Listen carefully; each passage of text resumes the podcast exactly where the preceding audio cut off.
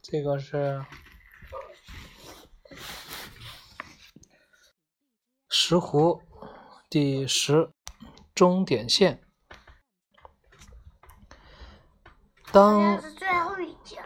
嗯，有可能，我还没看，一会儿讲完了就知道是不是最后一集了。终点线，当小威力出现在中央大道的远端时，人群沸腾了。当人们看到石斛就紧随其后时，他们更是欢声雷动。快，探照灯，快！探照灯继续冲刺，但石斛正在步步紧逼。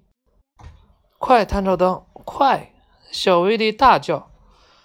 探照灯倾尽全力，倾尽了所有。就在离终点线还有一百英尺远的地方，他的心脏爆裂了。用尽最后一丝力气的他，立刻倒了下来。样子十分平静，雪橇和小威力从他身上翻飞了过去，在雪上滑出好远，最终停在离终点线十英尺的地方。天空开始下雪，洁白的雪花落在探照灯乌黑的皮毛上，人群。死一般的寂静。莱斯特看着地面，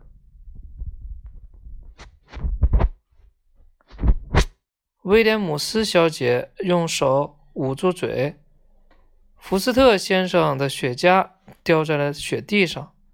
史密斯医生向小威利跑去，但又停了下来。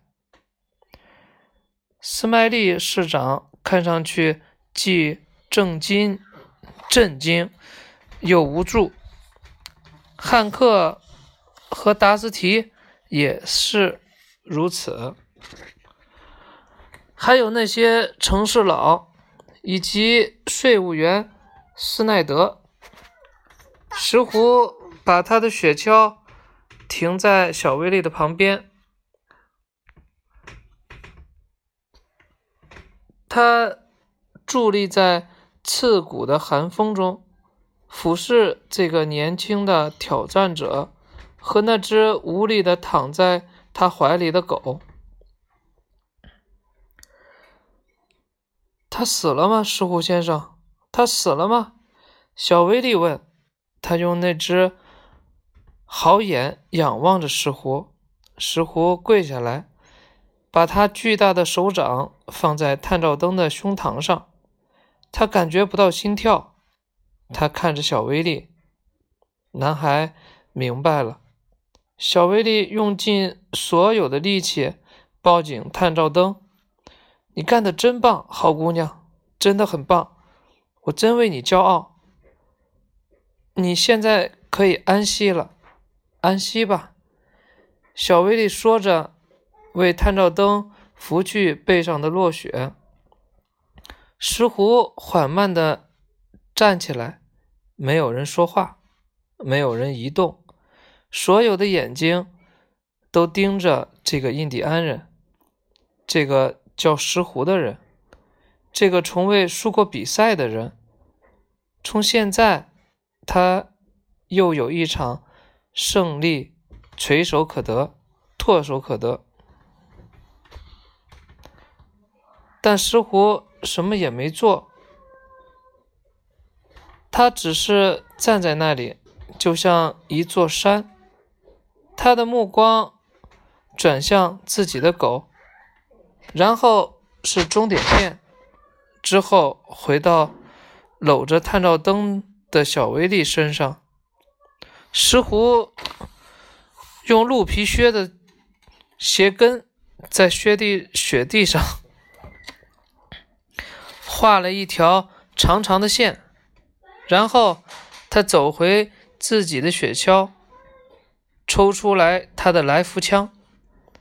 在中央大道的那一头，其他参赛者的身影陆续出现了。当他们靠近时，石斛向空中鸣枪，他们停了下来。石斛开口了：“只要有人越过这条线，我就开枪。”没有人怀疑他的话。石斛向男孩点点头。全城的人默默地看着这一幕。小威力抱起探照灯，走完最后的十英尺，跨过终点线。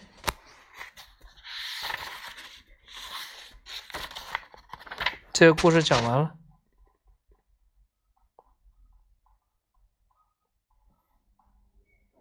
你听明白了吗？就是他的雪橇犬是不是死掉了？